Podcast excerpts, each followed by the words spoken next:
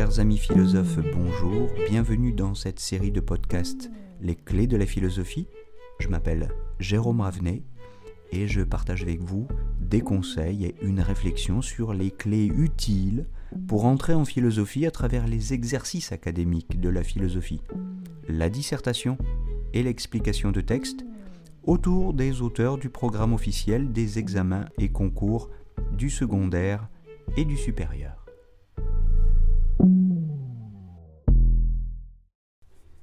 Chers auditeurs, bonjour. Cette fiche de révision est consacrée à la notion de science. Et d'abord, commençons par envisager les étymologies latines et grecques. En français, le mot science vient du latin scire, qui signifie savoir, et du latin sapere, qui renvoie à la saveur, et qui par altération a donné le mot savoir car le savoir a effectivement une certaine saveur, il est ce qui donne à la vie sa saveur. Et cette science, ou ce savoir, est à la fois théorique et pratique, ou théorique ou pratique, c'est-à-dire qu'il renvoie une connaissance savante ou à une habileté pratique comme chez les militaires, qui sont censés maîtriser, comme on dit, la science des armes. Mais l'idée de la science se dit aussi en d'autres termes, on parle par exemple d'épistémologie pour désigner cette partie de la philosophie qui réfléchit sur la science. Et dans épistémologie, c'est épistémé qui constitue la racine grecque du mot qui signifie science, connaissance.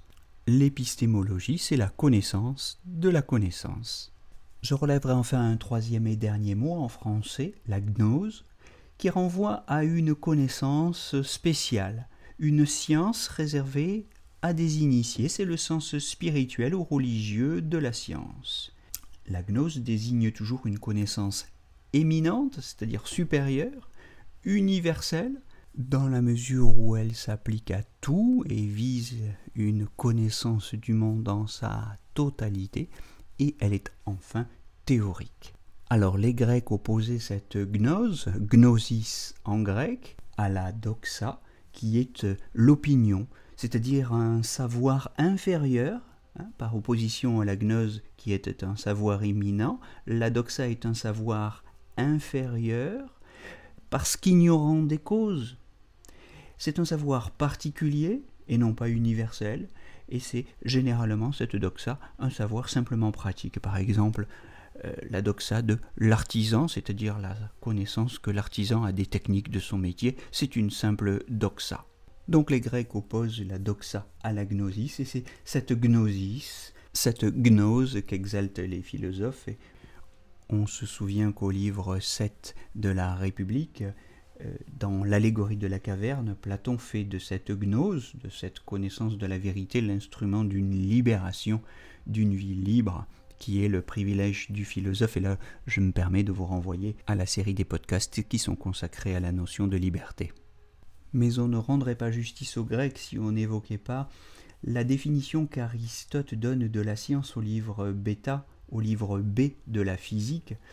Il définit la science comme la connaissance des causes. Voilà une définition utile et efficace.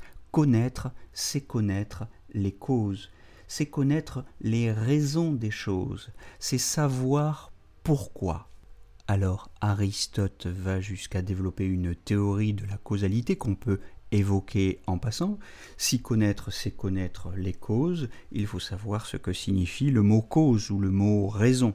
Et j'y reviendrai sans doute plus précisément dans un podcast consacré à cette notion, mais on peut rappeler tout de même qu'il y a quatre causes pour Aristote, qu'il identifie comme étant les suivantes. La cause matérielle, c'est la matière qui constitue une chose. Il y a la cause formelle, c'est l'essence de cette chose. Il y a la cause motrice, c'est le principe du changement ou du mouvement. Et enfin, il y a la cause finale, c'est le but, le ce en vue de quoi la chose est faite. Prenons l'exemple d'une statue, il y a une cause matérielle, le ce avec quoi ici c'est le marbre, il y a la cause efficiente, le ce par quoi ici c'est le sculpteur, il y a la cause formelle, le ce en quoi c'est le Dieu qu'il s'agit de représenter, et la cause finale, le ce en vue de quoi, eh bien c'est le culte religieux, c'est l'adoration du Dieu. La science chez Aristote, j'insiste encore une fois, c'est la connaissance des causes. Et seulement cela.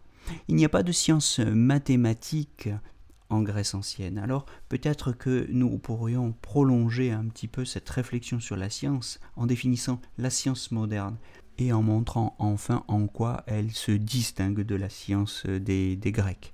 Bon, ce n'est qu'une définition à grands traits, mais tout de même pour poser des bases.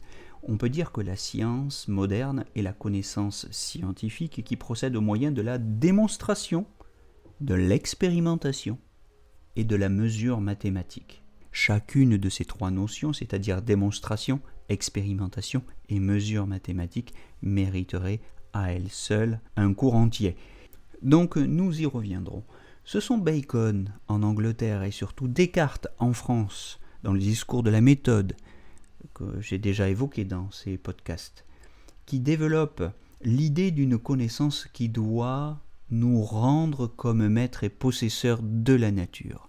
À la différence de la science grecque qui était purement désintéressée, la science mathématique moderne, la science mathématisée des modernes, n'est pas un pur savoir désintéressé destiné seulement à montrer sa capacité de raisonnement, mais c'est un savoir aux finalités pratiques, un savoir technico-scientifique, qui décrit les mouvements mathématisables d'une matière inerte dans un espace orthonormé afin de s'en assurer la maîtrise et, comme nous l'avons déjà dit dans le cours sur la technique, en vue d'améliorer les conditions matérielles d'existence de l'homme.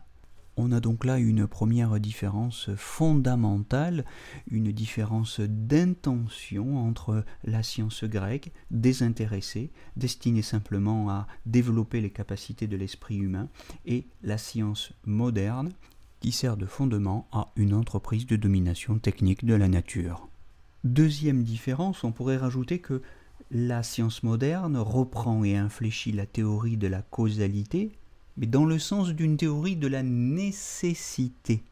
Une cause, c'est ce qui, étant posé, l'effet doit nécessairement s'en suivre. Cet effet ne peut pas ne pas advenir. La cause est ce qui explique pourquoi la chose ou la conséquence qui s'ensuit ne peut pas être autre que ce qu'elle est. Et enfin, cette science moderne est une science essentiellement mathématique. Elle argumente au moyen de mesures. La mathématique n'est pas une science parmi d'autres, comme chez les Grecs, mais la discipline fondamentale dont toutes les autres se servent comme outil de précision et d'objectivité.